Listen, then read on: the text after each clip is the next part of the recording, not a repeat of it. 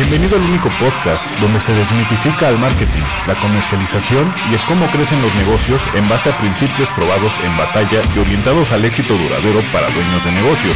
Ponte al nivel de los mejores, adopta las mejores herramientas, afina tus ideas y haz realidad tu visión. Mi nombre es Damián Gil y te doy la bienvenida al podcast Consigue más clientes. Comenzamos. Una técnica invaluable sobre cómo atraer clientes en masa de una empresa líder. Las empresas más exitosas tienden a basarse en estas dos patas. Son centradas en el cliente y la competencia. En este capítulo nos enfocaremos en la primera, la centrada al cliente, y te hablaré de la segunda en el próximo. No soy el único que defiende a capa y espada el que una empresa esté centrada al cliente. Si sabes relacionarte bien con ellos, podrás encontrar una verdadera mina de oro que los haga volver por más y más. Sin embargo, hay una compañía considerada actualmente líder que ha creado un método muy eficaz para preparar un plan de mercadeo centrado al cliente. Hablo de Amazon. Ellos bautizaron a su método como trabajo inverso. Es decir, en vez de comenzar con el producto y ver cómo llevarlo al cliente, empiezan con el cliente y dejan al final al producto. Así que lo que hace Amazon, según Ian McAllister, un alto directivo de la compañía, es que el administrador del producto escribe un comunicado de prensa anunciando el producto terminado. Ojo, el producto aún no existe. Nos dice Ian que los comunicados de prensa internos se centran en el problema del cliente y cómo las soluciones actuales, internas o externas, fallan en resolverlo, y luego cómo el nuevo producto arrasará con las soluciones existentes. Si los beneficios mencionados no suenan interesantes o emocionantes, entonces es probable que el producto no se desarrolle. En el caso de que el comunicado fracase, entonces se trabaja en otro, Sí, se puede gastar mucho tiempo en hacer un comunicado tras otro, pero el sentido común de Ian, el directivo de Amazon, es fino.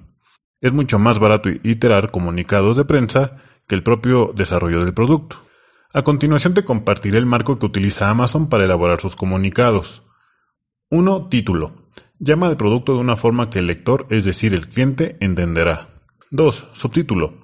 Describe para quién es el producto y qué beneficio obtendrá de él. Escribe solo una oración debajo del título. 3. Resumen. Da un resumen del producto y su beneficio. Asume que el lector no leerá más allá de este párrafo, así que haz que cuente. 4. Problema. Describe el problema que pretende resolver. 5. Solución. Describe cómo el producto resuelve elegantemente el problema. 6. Cita. Menciona una cita del representante de la empresa, es decir, tuya. 7. Cómo comenzar. Menciona el primer paso para hacerse de la solución. 8. Testimonio. Escribe un testimonio hipotético de un cliente y cómo vivieron el beneficio. Y 9.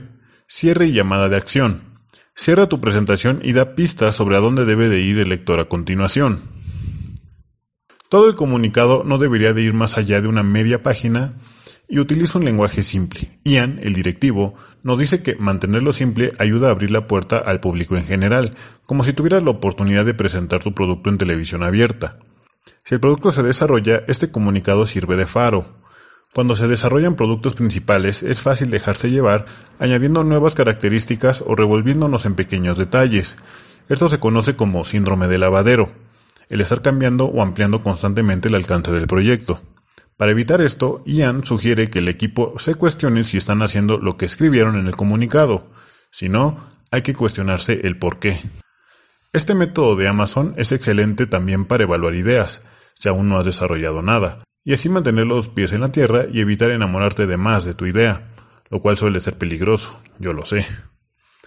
Si ya tienes el producto en mano y tienes problemas en interesar a la gente, se puede hacer también la prueba de sentido común, que es similar a este método de reversa de Amazon. Se trata de hacer las preguntas elementales, quién, cómo, cuándo, dónde y por qué, y básicamente se responde del mismo modo que el método inverso de Amazon. Detallo más este método con más preguntas fundamentales en mi curso de Udemy, Ventas Estratégicas para Negocios al Consumidor, que puedes encontrar escribiendo el nombre o buscando el mío, Damián Hill.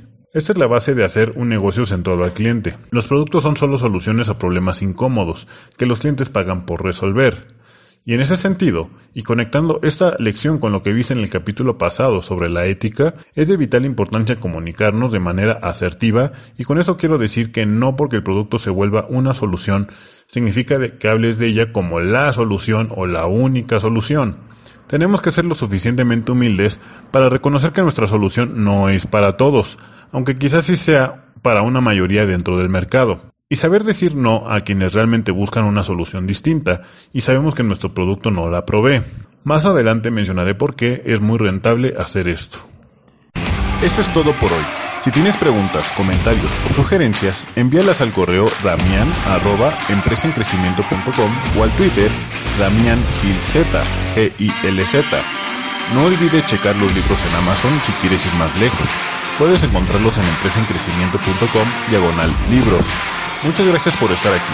Suscríbete y recomienda el podcast si no lo has hecho ya. Nos vemos en el próximo capítulo.